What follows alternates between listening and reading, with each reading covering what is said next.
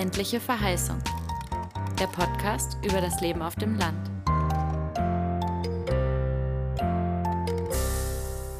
Hallo zu einer neuen Folge der ländlichen Verheißung. Diesmal aus Goldsow im Oderbruch, ungefähr eine Stunde östlich von Berlin. Ich spreche mit Frank Schütz, dem ehrenamtlichen Bürgermeister und Vorstand der Dorfbewegung Brandenburg und mit Christoph Muth. Er ist wissenschaftlicher Mitarbeiter an der BTU Cottbus und hat gemeinsam mit Studenten und den Menschen vor Ort einen Dorfladen in Goldzow initiiert. Spaziert man an einem grauen Märztag durch den Ort, entspricht das ganz und gar dem Klischee des abgelegenen, vielleicht schrumpfenden Dorfes weit im Osten. Die vielen DDR-Gebäude strahlen Tristesse aus und kein Mensch ist auf der Dorfstraße zu sehen. Doch hört man Frank und Christoph zu und steht ein ganz anderes Bild. Das Dorf und der ganze Oderbruch sind voll von Menschen, die anpacken, die es selber machen. Wir erfahren, welche Gestaltungsmöglichkeiten ein Bürgermeister heute noch hat und was passiert, wenn eine Horde internationaler Studenten im Dorf mit anpacken. Eines wird immer deutlicher. Die Dörfer sind vernetzt untereinander und auf europäischer Ebene. Und sie fangen an, die Politik und Planung zu hinterfragen, die noch immer mit einem urbanen Rastermaß auf das Land schaut. Und wer mehr über das Leben und die großen Veränderungen erfahren will, die die Menschen hier gemacht haben, dem sei das größte Langzeitprojekt der Filmgeschichte ans Herz gelegt. Von 1961 bis 2007 wurden die Kinder von Golzo von einem Filmteam begleitet. So, Frank, wo sind wir hier eigentlich? Wir sind in Golzo und davon gibt's äh, in, allein in Brandenburg schon mal drei. Und wir sind in dem Golzo im Oderbruch. Also das Golzo, das ähm, ja durch viele Geschichten, durch viele Erzählungen sich Bekanntheitsgrad erschaffen hat. Einmal durch die Lage hier vor Ort ähm, in der wunderschönen, bald europäischen Kulturlandschaft des Oderbruchs. Dann natürlich durch die Filmgeschichte, die hier ihren Verlauf nahm, die Filmgeschichte der Kinder von Golzo, eine Einwohnerschaft, die unheimlich agil ist, die unheimlich äh, gern mitmacht, sich auch gern in die Verantwortung begibt und äh, bestimmte Aufgaben gern annimmt. Also ja, doch eine Deutlichkeit auch gegenüber Regierungen und da dann auch wieder typisch Oderbruch sind. Die Oderbrüchler haben immer einen sehr ausgeprägten eigenen Kopf, und einen sehr starken, nach vorne blickenden Willen. Und wie lange bist du jetzt schon hier Bürgermeister? Ich bin Bürgermeister seit 2014, über dieses Amt also jetzt in der zweiten Wahlperiode aus. Und du hast auch, glaube ich, noch ganz viele andere Hüte auf in allen möglichen Aktivitäten. Kannst du die einmal alle aufzählen? Ähm, nee, alle aufzählen braucht man nicht. Also ganz ähm, wichtig ist mir zum Beispiel die Dorfbewegung Brandenburg. Das ist für mich ein ganz, ganz wichtiger Anker weil der ganz viel Wissen zusammenträgt, ganz viele wunderbare Menschen, die ähm, ja eine tolle Kompetenz haben und ähm, seit kurzem darf ich dort auch äh, für die ähm, Brandenburger Dorfbewegung, für die deutsche Dorfbewegung im Vorstand der europäischen Dorfbewegung sitzen. Also ich vertrete Deutschland jetzt auf europäischer Ebene. Ja, dann bin ich Regionalrat, dann äh, darf ich im Kreistag sitzen, dort äh, als äh, Vorsitzender des Haushaltsausschusses, also auch ein Stück weit diesen Landkreis mitgestalten. Dann bin ich im Vorstand der LIDA-Arbeitsgruppe Uderland. Jetzt seit kurzem bin ich Geschäftsführer der Interessengemeinschaft Ostbahn. Hier haben sich Kommunen entlang einer der bedeutendsten Bahnstrecken zwischen Deutschland und Polen zusammengeschlossen, um diese Bahnstrecke weiterzuentwickeln, um dieser Bahnstrecke weiterhin ihre Bedeutung zurückzugeben. Und das schließt dann so ein bisschen auch mit meiner Aufgabe, die ich hier im Ort oder im Landkreis habe, wieder sehr schön zusammen. Dadurch, dass ich ähm, da ja auch wieder ein Stück weit regionale Entwicklung nach vorne bringen kann, hier im Ort äh, im Gemeindekirchenrat und ähm, ja, dann noch so äh, kleinere Aufgaben. Wie viele Stunden hat dein Tag im Schnitt? Wie, wie jeder andere Tag auch, äh, 24 Stunden. Und du, Christoph, ähm, was hat dich nach Golzow gebracht? Verschiedenes, aber tatsächlich hat Frank schon vieles zusammengefasst. Also es ging los mit der historischen Forschung dieses Machens und Gestaltens der Landwirtschaft und wie sich das modernisiert hat und wie sich das auch in der Landschaft letzten Endes ähm, reflektiert. Aber über den Zugang zum Oderbruch als sehr eigenständige Kulturlandschaft, kann man es so nennen, habe ich dann die Goldzorinnen und Goldzor kennengelernt als wirklich ganz eigenständige Macher. vor Ort, die sich halt für ihren Ort einsetzen, was den Ort für mich besonders spannend gemacht hat, weil ich mich dann schrittweise immer mehr für diese Handlungspraktiken und Alltagspraktiken der Raumgestaltung interessiert habe. Gold so lässt einen nicht mehr los und ich glaube, das geht halt vielen Menschen inzwischen so. Und du bist aber eigentlich wissenschaftlicher Mitarbeiter an der Uni. Eigentlich habe ich Architektur und Städtebau studiert, bin ungefähr in der Disziplin auch jetzt in der Stadtplanung wissenschaftlicher Mitarbeiter an der BTU Cottbus.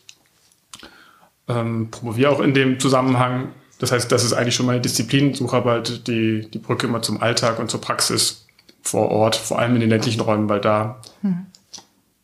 wie ich finde, ziemlich viel los ist und von dem wir auch noch ziemlich viel lernen können. Was aber in den letzten Jahren, wo der Fokus sehr aufs Urbane und Städtische gerichtet wurde, vielleicht ein bisschen in den Hintergrund gerückt ist.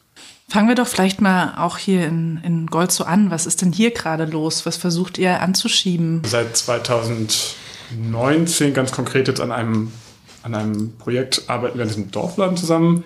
Diese Nahversorgungsstruktur in Golzo hat sich aber schon seit längeren Jahren stark verändert und ähm, also mich als Person auch interessiert. Und jetzt aber dann durch die Einladung von Frank dann tatsächlich auch dazu bewegt, dass man sagt, okay, wie kann man da wirklich vor Ort was umsetzen und gestalten und tatsächlich von der Theorie auch in die Praxis überführen. Das heißt, alle Ideen, die ich vorher so aus dem akademischen Elfenbeinturm eher beobachtet habe, tatsächlich vor Ort machen. Und glücklicherweise entwickelt es sich im Rahmen der Möglichkeiten ziemlich gut, sodass wir inzwischen ähm, einen ehemaligen Leerstand aktiviert haben. Was war das für ein Ort, den ihr aktiviert habt? Was für ein Gebäude? Jetzt kommt's ja. Das Gebäude ist ein, und korrigiere mich, wenn es falsch ist, ist ein, ähm, eine, ein spannendes Geschenk der ehemaligen DDR. Das ist als ähm, Feierabendbau mit der LPG damals entstanden und der Kommune oder Gemeinde. Nach der Wiedervereinigung hat es dann irgendwie so einen kleinen Limbus-Status oder Vakuumstatus erhalten, weil die Besitzverhältnisse nicht ganz geklärt waren und ähm, wurde aber seit den 90ern teilweise, ist eine, eine Doppelhausfunktion mehr oder weniger. Ähm, die eine Hälfte wurde seit den 90ern als Bäckerei genutzt und wird auch nach wie vor so genutzt.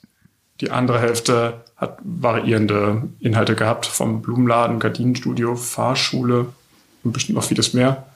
Milchverkaufsstelle. Milch, genau. Friseur war auch mal ganz kurz genau. Äh, drin. Also das ist ein äh, Raum. Man muss da dann doch noch mal ein Stück weit vielleicht in die Geschichte Golzo zurückgehen. Äh, Golzo liegt im Oderbruch und äh, vor den Toren ähm, einer der letzten Schlachtfelder äh, oder Schlachtorte äh, des Zweiten Weltkrieges und war zu über 90 Prozent zerstört. Und damit ähm, war dann also hier auch äh, die Situation, dass viele äh, Gebäudestrukturen nicht mehr da waren, Gebäudemöglichkeiten nicht mehr da waren. Und ähm, das, was die Goldsur auszeichnet, ist so dieses, ähm, ja, muss ja irgendwie weitergehen. Also Arme hoch und irgendwas wird uns schon einfallen. Und so sind halt auch so eine Gebäude entstanden. Und wie seid ihr damals auf die Idee gekommen, Studenten und die Uni da reinzuholen als Unterstützung? Das Wichtige ist doch, wenn ich, wenn ich irgendwas äh, machen möchte, wenn ich irgendwie äh, mir im Privaten eine Jacke kaufen möchte, stelle ich mich vorm Spiegel und manchmal lasse ich mich von einem Freund oder einer Freundin beraten und äh, kriege eine tolle, einen tollen Hinweis. Und nichts anderes haben wir auch gemacht. Wir haben uns ähm, auch vor dieser Kooperation immer schon mal wieder ähm, einen äußeren Blick geholt. Dass wir also von außen jemanden da haben, der mit uns, nicht über uns, sondern mit uns, das ist dabei ganz, ganz wichtig, ähm, überlegt, was ist denn möglich. Und dann lässt man auch mal zu, dass äh, zum Beispiel Studenten der TU Berlin mal wirklich ins Blaue hinein überlegen und mal mitten auf dem Dorfplatz ein Gebäude konzipieren und das zeichnen und ein äh, Modell davon bauen. Und im Endeffekt bleibt was übrig, nämlich, okay, wir brauchen mitten im Dorf unbedingt eine Fahrradladestation. Die steht jetzt bei uns vorm Gemeindezentrum. Mhm. Also man nimmt ja immer irgendwelches Wissen mit raus, weil man wird sehr schnell betriebsblind und das hilft dagegen. Mhm.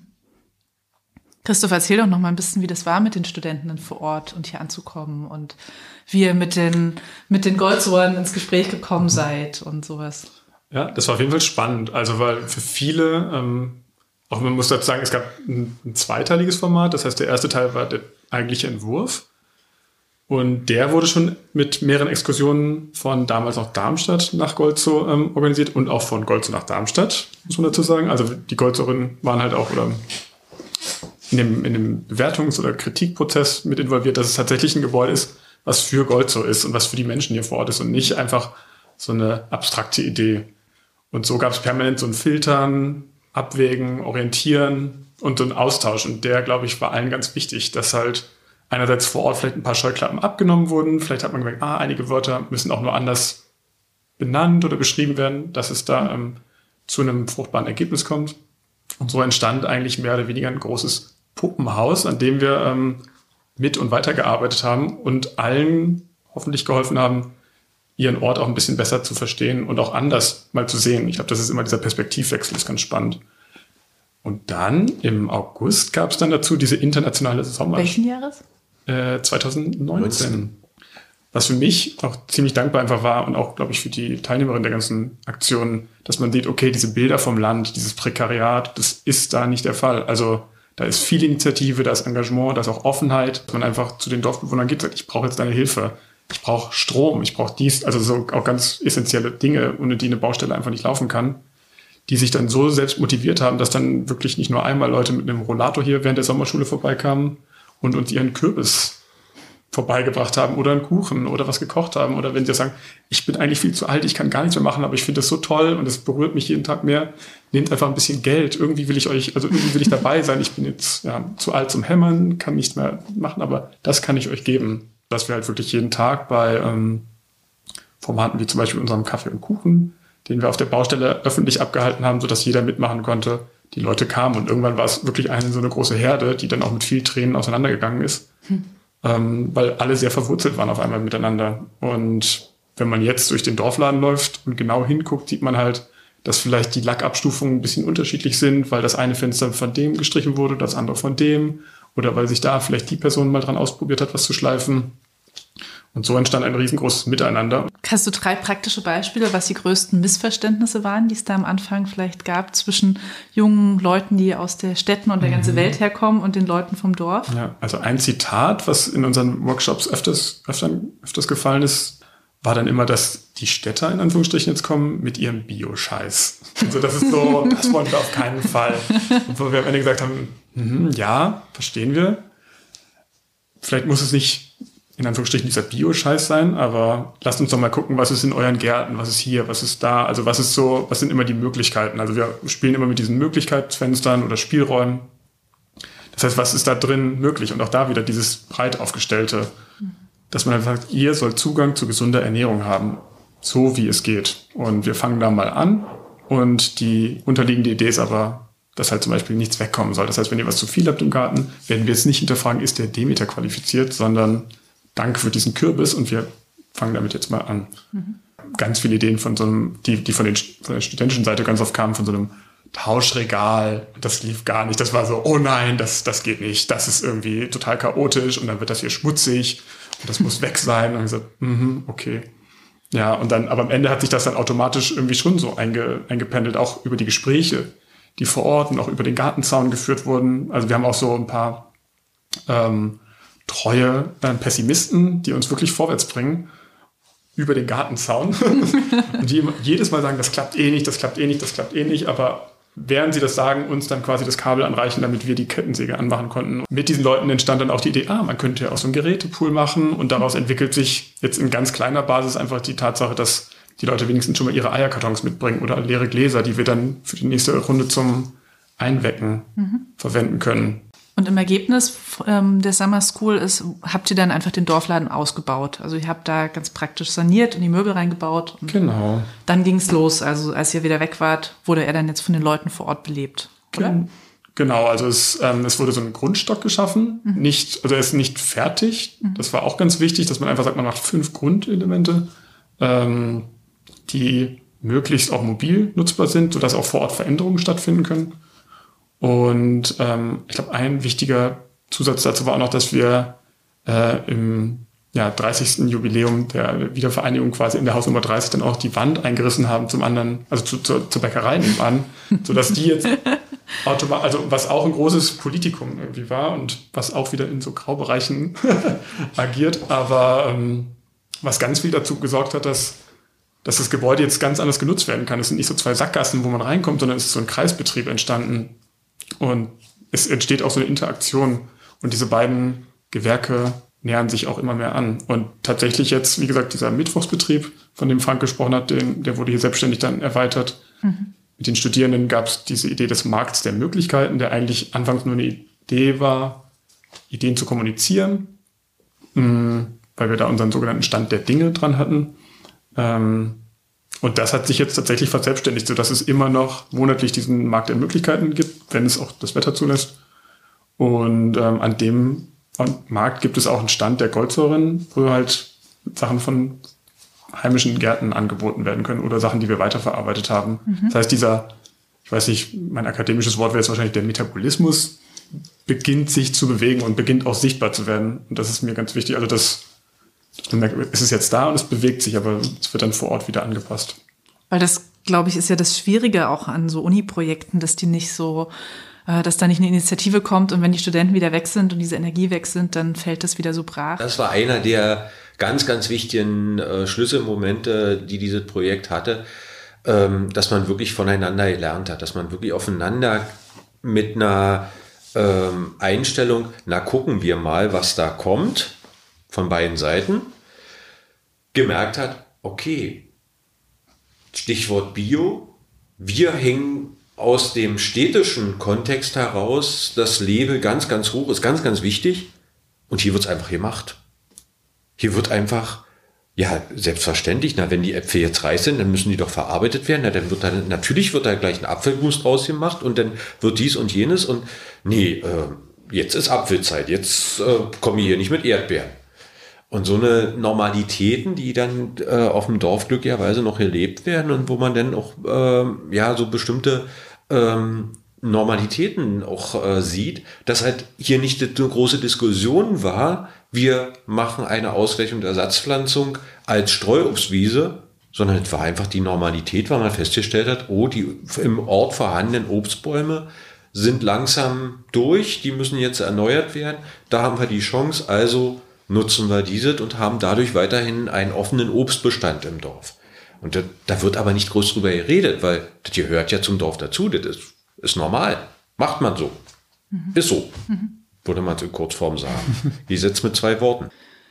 Ich würde gerne auch noch mal an dieser Rolle der Landwirtschaft ähm, so dranbleiben, weil ich fand ganz spannend, als wir hier in den Ort reingefahren sind, dann ähm, fällt einem ja auf, dass ganz vieles ähm, so LPG-Gebäude sind oder von der Landwirtschaft gebaut wurden. Und ähm, das hatte ja, also diese LPG hatte ja zur Ostzeit hier eine ganz wichtige Rolle. Golzo hatte das Glück, dass sie jemanden hatten, der ähm, mit dieser Region verwurzelt war, der hier äh, auch ein Stück weit ähm, sich auch damals äh, unter dem äh, DDR-Regime DDR ähm, nicht ja einfach eingefügt hat, sondern auch sein fachlich fundiertes Wissen mit eingebracht hat und gesagt hat, geht so nicht, müssen wir anders machen. Hm. Dadurch auch einiges an Ärger, erfreulicherweise dann aber auch den großen Erfolg mit einfahren konnte, dass er also eine Landwirtschaft hier geführt wurde, hier äh, ein Betrieb existierte, der auch äh, unter den damaligen wirtschaftlichen Verhältnissen ein erfolgreicher Landwirtschaftsbetrieb war. Und die, die LPG hat ja aber auch die ganzen anderen sozialen Strukturen hier mitgeschaffen und gebaut und belebt, oder?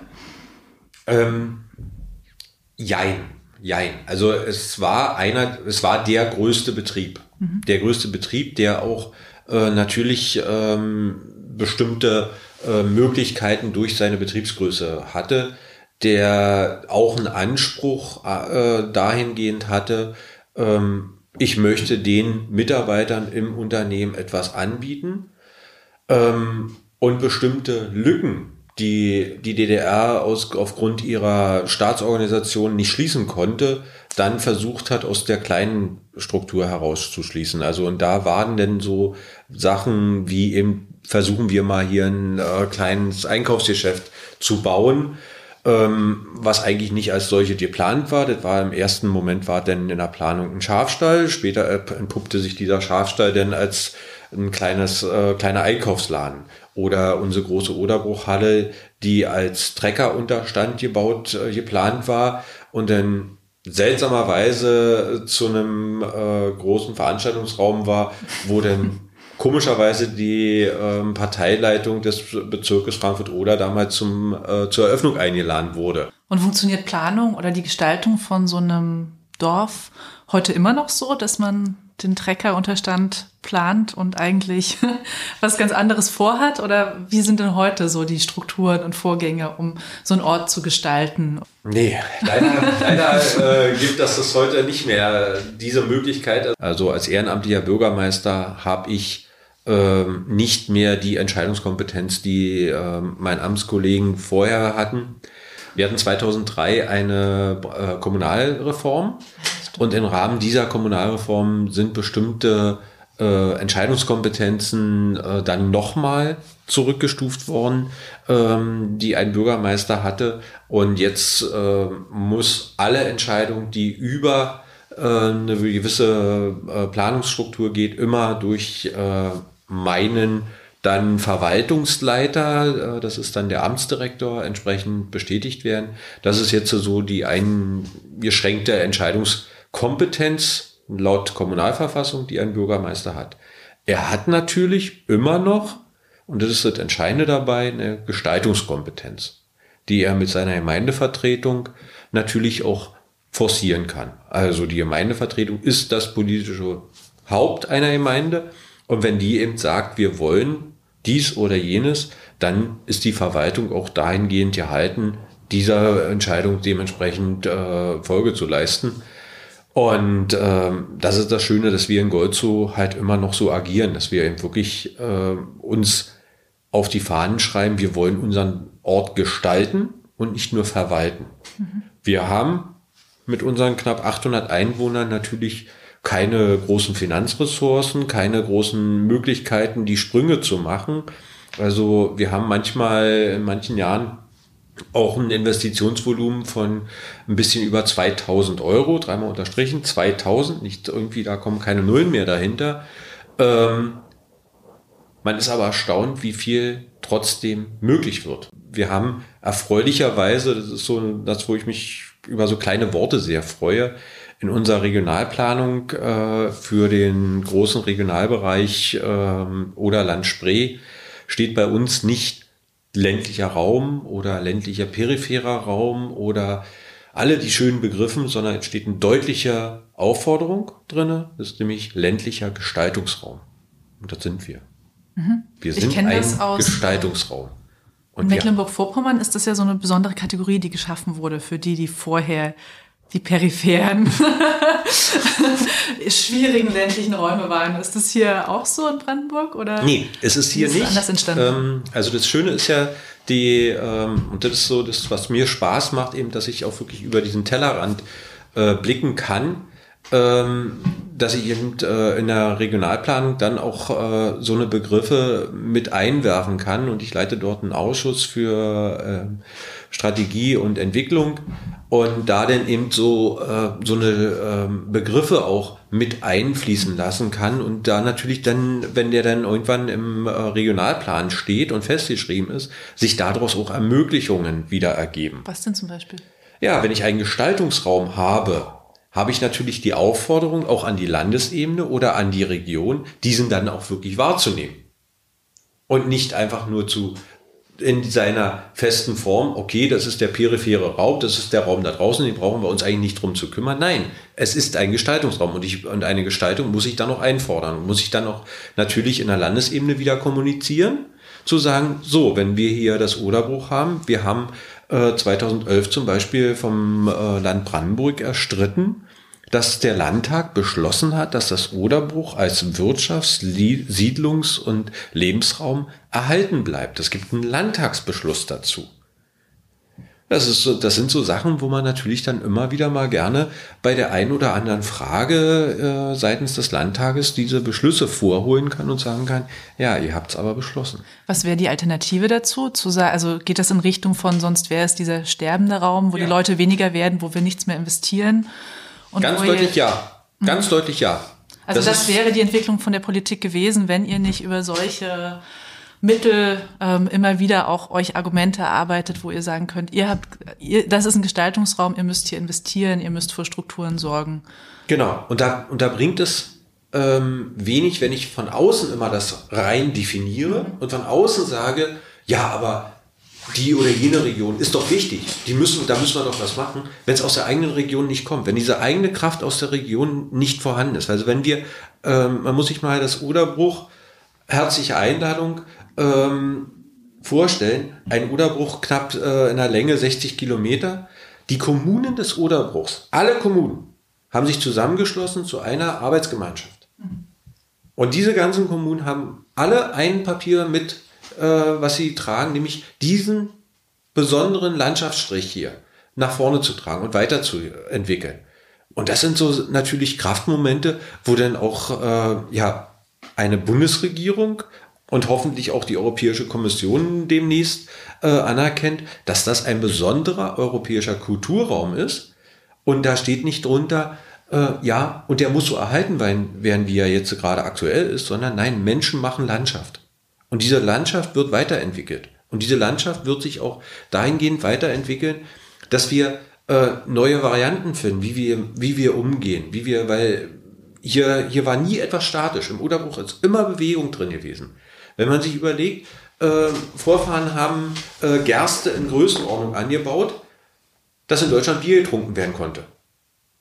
Das war hier. Dann kam irgendwann äh, die Erkenntnis, dass das Gemüse, wenn man das nach in den wachsenden Moloch Berlin bringt, Originalton seiner Zeit, ähm, dass es natürlich dann nicht mehr so frisch ankommt. Wo haben wir denn so eine Region in der Umgegend? Ach, wir haben ja da das Oderbruch. Dann gab es die Initiative einer gärtnerischen Entwicklung im Oderbruch. Das war die, äh, die Jahrhundertwende, ähm, äh, Beginn des 20. Jahrhunderts. Damit sind hier große Gärtnereibetriebe entstanden holländisch geprägt. Äh, wieder mal, das Oderbruch äh, in seiner Geschichte hat ja immer internationalen Bezug gehabt. Wie würdest du denn jetzt auch den Leuten, die den Oderbruch nicht kennen, ähm, eine andere Geschichte erzählen, von was heute hier ist und was die Kraft der Region ausmacht? Als Gegenbild zu diesen sterbenden Dörfern und so weiter. Einmal herkommen. Einmal herkommen und einmal von oben nach unten durchfahren und äh, dann relativiert sich das Bild. Aber man sieht also als wir heute hier durchgekommen sind, das ist jetzt natürlich irgendwie Anfang März und alles ist noch ein bisschen grau und so. Also äh, ich glaube schon, dass es noch einen Unterschied gibt, was man jetzt von außen sieht, wenn man durchfährt und was du oder ihr beide mhm. sieht. Also ich weiß nicht, auch du, Christoph, kannst es mhm. gerne erzählen. Du bist ja auch als Außenstehender reingekommen. Aber mich würde es wirklich mal interessieren, so auf den Punkt, was macht dieses andere wie beschreibt man denn dieses Land und so eine Region anders? Wie kann, was erzählt man denn heute davon, was es hier alles gibt, wenn man von außen nur sieht, ach, das stirbt, da hinten ist doch nichts mehr außer ein paar Nazis äh, und sonst bleibt irgendwie nichts. So, was ist es denn jetzt? Allein in, in Golzow haben wir viereinhalb gastronomische Einrichtungen. Mhm. 800 Einwohner. Mhm. Also wir schaffen es, in alle reinzugehen. Man sieht auch, wie ähm, Orte ähm, ja schöner, immer, immer schöner werden. Also wieder auch wirklich wieder Jugend reinzieht, wie äh, auf einmal ein Ort, wo man gesagt hat, Mensch, das sind ja nur alte Leute, die jetzt da wohnen, auf einmal kippt es. Weil ähm, ganz viele äh, junge Leute dann die, die Elternhäuser übernommen haben oder äh, wieder da sind. Wir schaffen es, Entwicklung einen Schritt nach vorne zu gehen, ohne die, die Dörfer, die Region hier zu zerstören, ohne sie zu überformen. Sondern es wird wirklich äh, in dem normalen weiteren Entwicklungsprozess gebaut. Und das ist, glaube ich, das, wo, wo hier auch so ein bisschen diese Besonderheit, diese Kraft drin steckt in den Dörfern.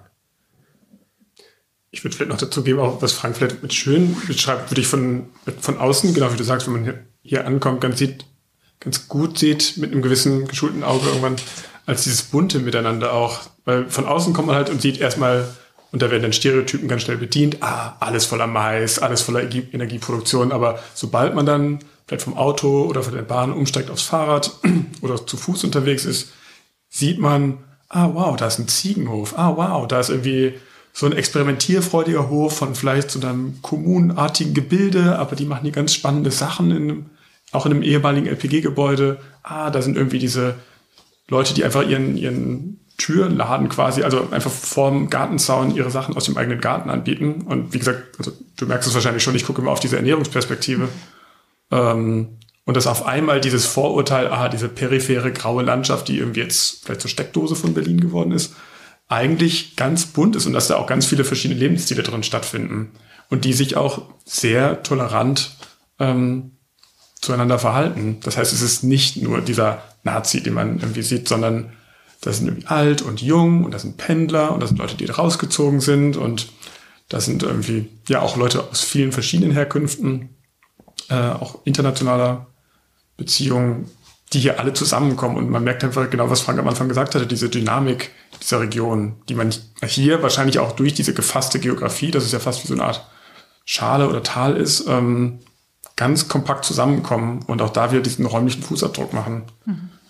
Und das finde ich einzigartig und ich glaube, das, das macht auch ein bisschen diese Sogwirkung aus, die irgendwie mich auch niemals müde werden lässt, hier immer wieder hinzukommen und zu bleiben, solange es geht, weil es passiert irgendwie die ganze Zeit was und man merkt, wie alle daran mitarbeiten, vielleicht auch ohne ein größeres Bewusstsein. Ich glaube, es muss nicht immer zwingend dieses, ah, wir arbeiten an dem großen Ganzen, sondern alles in ganz, ja, immer aktiv dabei oder in sich Ganz große Vorsicht äh, mag ich überhaupt nicht. Äh, muss ich stelle ich mich auch ganz breit vor unsere Region ähm, hinsichtlich ähm, bestimmter Stempel, die auch gerne in den ländlichen Raum gesetzt werden. So, ach, das ist ja da draußen. Die wählen ja alle sowieso extrem.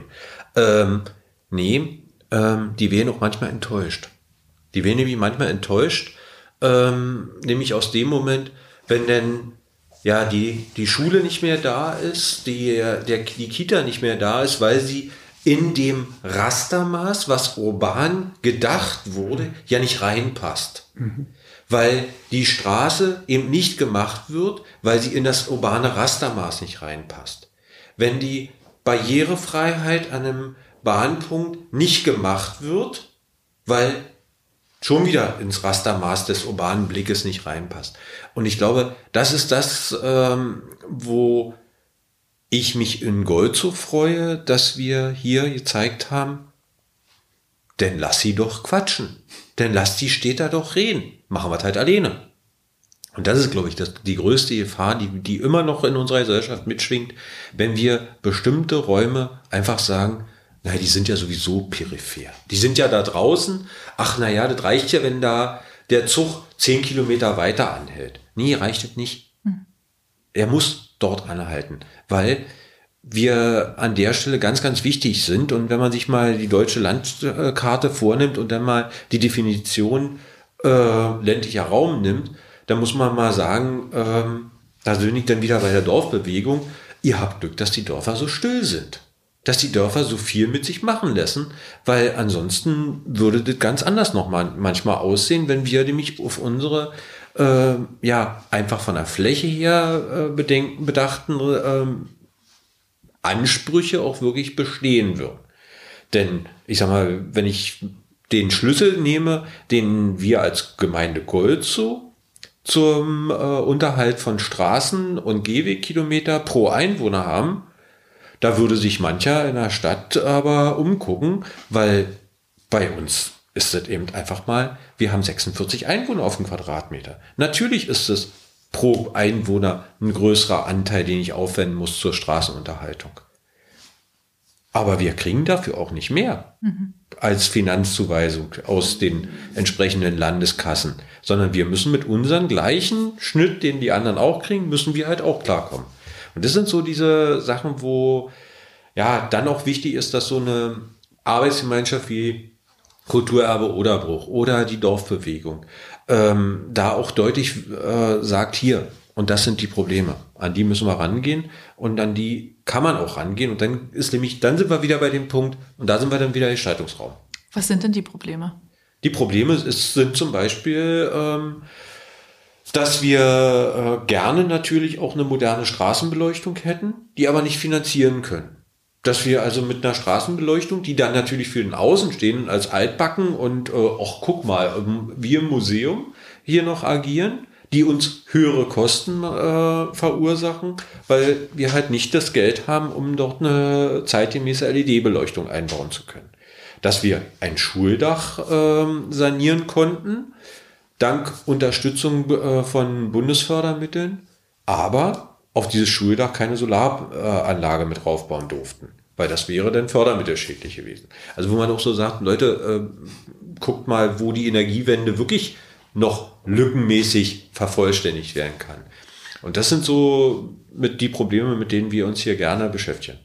Ich fände schon spannend, auch noch mal ein bisschen da dran zu bleiben, das aufzudröseln. Was ist eigentlich das, was ähm, du als ehrenamtlicher Bürgermeister, ähm, was auf dieser Ebene wahrscheinlich sehr mühsam zu erreichen ist oder eben wenn auch Bürgermeister, die nicht so engagiert sind wie du und ähm, überall rumwirbeln, ähm, so wo die dann einfach ganz schnell an Grenzen stoßen und aufgeben und wo dann bei euch hier in Gold so dann eben auch so die engagierten Bürger oder die Uni oder eben dieses wirklich dieses wahnsinnige Engagement einhaken und erst die Dinge möglich machen. Also weil ich habe das Gefühl, ähm, dass sozusagen diese Gestaltung von Dörfern und Regionen eigentlich echt, ähm, dass das super kompliziert ist und komplex und dass es irgendwie drei, nach drei Schritten überall Hürden und Barrieren und kein Geld und sowas gibt.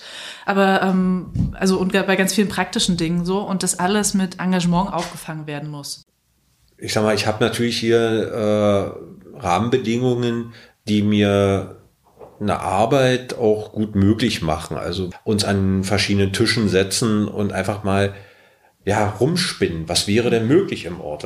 Was fehlt denn? Wo haben wir denn Lücken? Wo, wo ist es? Und ich dann im Nachgang auch erkläre, ja, habe ich im Plan, habe ich mir abfotografiert, steht bei mir auch da, kriegen wir aber so nicht durch, können wir so machen. Also, dass ich dann auch so in dieser nachfolgenden Kommunikation bestimmte Optionen aufzeige. Ähm, aber ich weiß von Kollegen aus anderen äh, Gemeinden, die ähnlich agieren, also wo auch die Möglichkeiten, die da sind, dann ausgeschöpft werden und mhm. ähm, da dann auch geguckt wurden, wie kann ich was machbar machen, wie kann ich was aufbauen und entwickeln für mein Dorf und äh, oder für meine Region. Also als Bürgermeister ist man ein Stück weit Problemlöser, ja. wo es keine vorgefertigten Lösungsschablonen gibt. nee, denn gestalte ich, denn genau. gestalte ich nicht mehr. Das ist meine, meine Ansicht. Dann verwalte ich ja nur. Ja. Dann sage ich, ja, ist jetzt so, können wir nicht ändern. Hm, äh, nee. Ich hatte jetzt irgendwie die Ehre, auch ein paar Mal bei der Gemeindevertreterversammlung dabei sein zu dürfen und ganz viele Probleme wurden halt angesprochen und dann, oh ja, aber das können wir nicht finanzieren. Und dann hat sich sofort irgendwer von einem Verein gemeldet und gesagt, ja, dann kommen wir, wir bringen Spaten mit, wir buddeln hier irgendwie den Graben.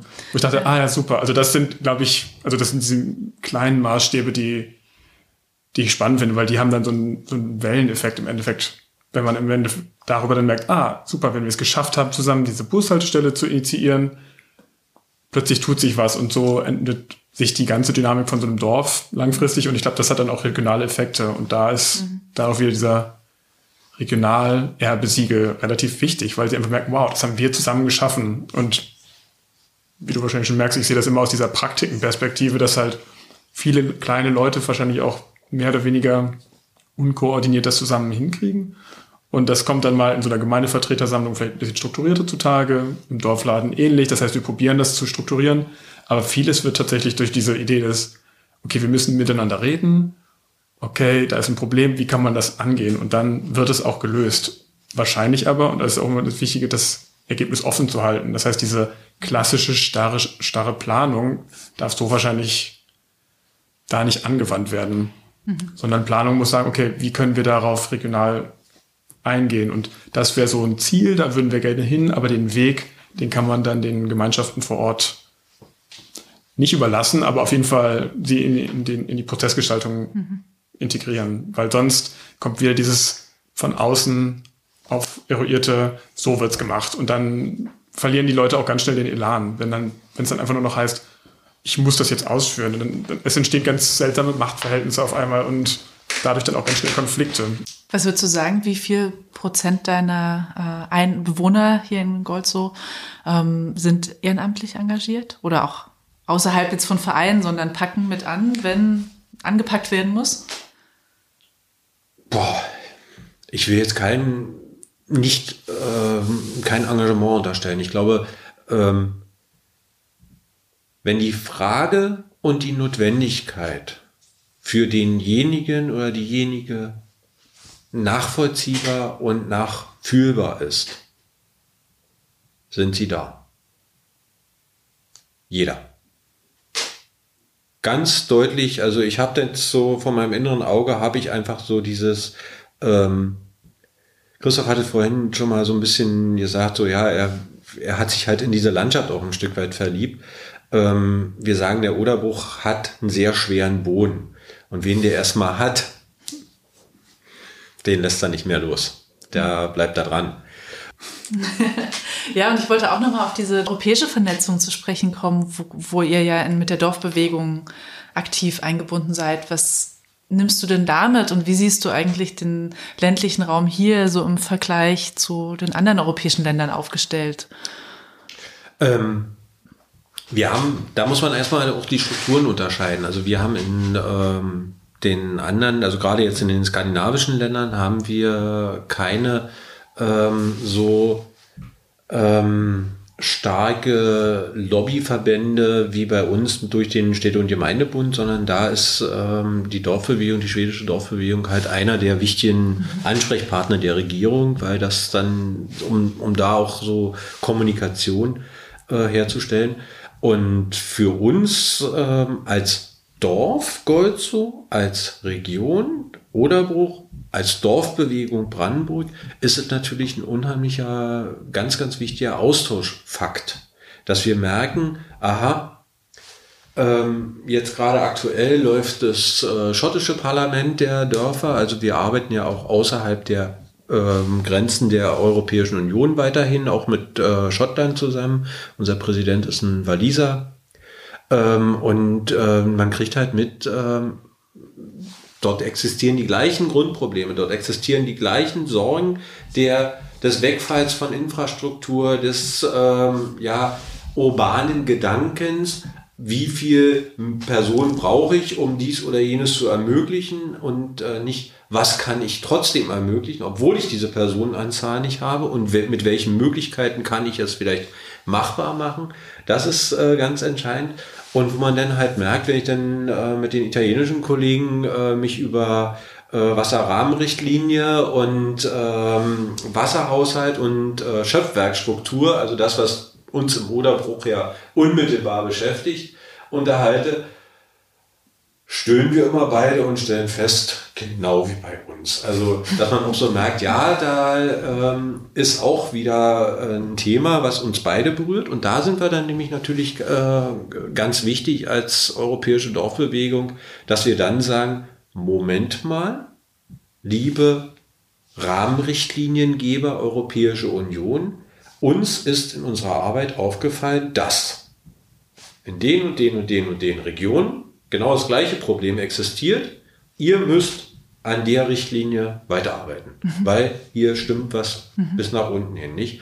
Also wir haben das, was ähm, leider, und das wurde mir auch ähm, im Vorfeld immer mal wieder durch verschiedene Gespräche in äh, Brüsseler Ebenen äh, bestätigt, diese Interkommunikation zwischen den Regionen und der Europäischen Union, dass die nicht optimal ist dass da also wirklich noch ähm, Baustellen drinne sind und da sind wir halt jetzt, äh, das ist auch eins unserer äh, Ziele für die nächste Zeit. Also das wird äh, eins der Ergebnisse auch des Parlaments äh, hoffentlich mit zeigen, wo Lücken bei uns sind.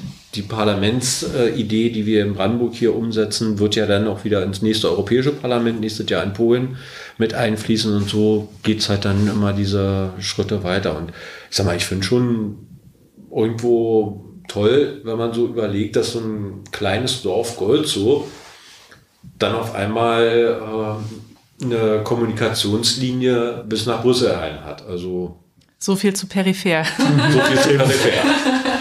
ja. Ja, Wahnsinn. Aber zielt dann das Engagement der Dorfbewegung nur sozusagen auf diese Kommunikation mit der EU, sage ich mal? Nein. Sondern auch? Nein, natürlich auch nach innen. Also das ist ja ein ganz wichtiger Baustein, äh, den wir als äh, Dorfbewegung äh, betreiben, dass wir halt äh, untereinander auch uns, uns vernetzen und untereinander uns ähm, diese Kommunikationsebene geben, die ähm, den Wissenstransfer auch ermöglichen. Also was ist wo vorhanden, ähm, welche Einflüsse können wir in den Dörfern ähm, verstärken? Wo können wir Dorfdialoge ermöglichen? Wo können wir also eine Aktivierung mit anschieben und äh, zeigen, hier ähm, Bürgermeister XY, du, sie steht nicht allein, sondern da sind noch ganz viele äh, mit dabei. Das ist, äh, glaube ich, so dieses äh, Gemeinschaftsgefühl, was da ganz, ganz wichtig ist und äh, ganz tragend auch für die Dorfbewegung mit sein muss und weiter sein wird. Vielleicht auch dazu ist auch dieser Vernetzungsgedanke, der langsam auch dank zum Beispiel der Dorfbewegung immer stärker wird. Ne? Das ist einfach diese vielen kleinen Punkte, wie man es ja oft aus dieser urbanen Brille sieht, eigentlich vernetzt sind. Und es sind ganz, ganz viele Menschen, also von denen wir da sprechen, weil das ist immer so einfach von so ländlichen Räumen. Also es hört sich immer so abstrakt an, aber es sind halt ganz, ganz viele Menschen und die natürlich ähnliche Möglichkeiten inzwischen auch haben und dann auch halt, also A, sich zu vernetzen und zu kommunizieren haben und auch einfach diese Möglichkeit haben, dieses urbane Raster, das fand ich ein ziemlich dankbares Bild, was Frank am Anfang aufgezeichnet hat, in Frage zu stellen und zu sagen, ja, wir sind auch Menschen und wir haben auch irgendwie, ich meine auch per Gesetz sogar ähm, Recht auf gleichwertige Lebensverhältnisse, aber die müssen dann halt auch irgendwie anders konfiguriert werden und zusammengebracht werden. Na, und das Schwierige ist ja wahrscheinlich auch, dass es, also ich glaube, das ist ein Slogan, den ihr bei der Dorfbewegung hat, den hat aber auch im letzten Gespräch Melanie Kossatz immer gesagt, Dorfentwicklung, da gibt's keine Blaupause. Ne? Und das schwingt ja. ja auch so ein bisschen mit, könnt ihr den Dorfladen jetzt bei uns auch machen, dass man den da jetzt so die Idee oder wie es hier gelaufen ist, den Prozess äh, so verfrachtet mhm. woanders hin. Aber ähm, wie, wie, siehst du denn das, was es stattdessen eigentlich braucht? Oder wie fängt man an, eigentlich sein eigenes Konzept? Ich glaube, das, was es braucht, also ist auf jeden Fall, dass man genau hinhört und genau zusieht, auch was die Menschen vor Ort machen, wie sie sich verhalten und wie die Dynamik schon mal ist. Und dass man dann auch nochmal genau hinterfragt, was brauchen wir eigentlich? Ähm, und das ist dann wahrscheinlich, das geht schon in fast so, das ist dann wahrscheinlich eher auch an die politische Ebene, dass man sagt, okay, was ist die Ausrichtung, wie wollen wir da rangehen? Und zum Beispiel hier am Anfang beim Ideenfindungsprozess war es auch wirklich ganz breit und alle brauchten irgendwie eine Bibliothek und sonst was. Und meinen wir, mhm, danke.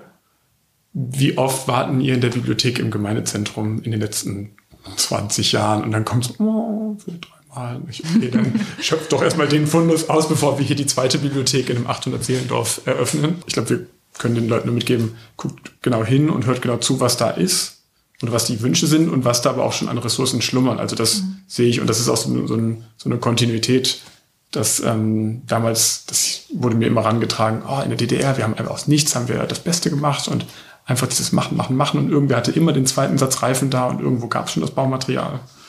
Und das sieht man jetzt auch wieder so. Das heißt, irgendwie die Leute tragen die Sachen schon heran. Man muss es nur miteinander reden. Das ist jetzt ähm, das geflügelte Wort so ein bisschen geworden. Und und äh, ich glaube, das ist so äh, das, was wir aus dem Dorfladen ähm, vom Grundgefühl her mitgenommen haben. Komm, wir können zeigen, was wir, was wir haben. Wir können äh, das, das machen, was wir äh, miteinander etwas machen. Und das ist so, ja, also ich sag mal, äh, man kann hier Urlaub machen, man kann hier leben, man kann hier seine Zukunft planen, man kann hier gestalten. Ähm, es ist eine wunderschöne Landschaft. dem möchte ich gar nicht viel hinzufügen, aber ich, also ich würde auch immer sagen, dass halt, dass diese wunderschöne Landschaft halt tatsächlich von den vielen, vielen verschiedenen Menschen lebt, die hier gestalten, walten, machen, tun. Ja. Und dass, ähm, dass ich alle einfach nur einladen kann. Und ich merke es auch immer wieder im Gespräch mit Frank. Das sind äh, einige. Es, es tut halt so gut, wenn man mal den Perspektivwechsel betreibt und mal irgendwie sieht, ah, so kann man das auch sehen. Mhm. So kann man dies machen. Und ich glaube, das tut uns allen auch in unserer täglichen Praxis ganz gut, wenn man einfach Sachen nicht so starr sieht, sondern sagt, ah, okay, das sind vielleicht auch Hindernisse daran. Ah, okay, deswegen hast du dich so entschieden. Anstatt zu urteilen und dann irgendwie Fronten aufzubauen, sondern das irgendwie halt miteinander rauszubekommen. Und dann halt diese wunderschöne Landschaft dabei zu genießen. Ich nehme auf jeden Fall mit, dass es eine unglaublich lebendige Region hier ist, äh, die von den Menschen lebt. Ähm, ja, vielen Dank für das Gespräch und für eure Zeit. Danke dir. Danke.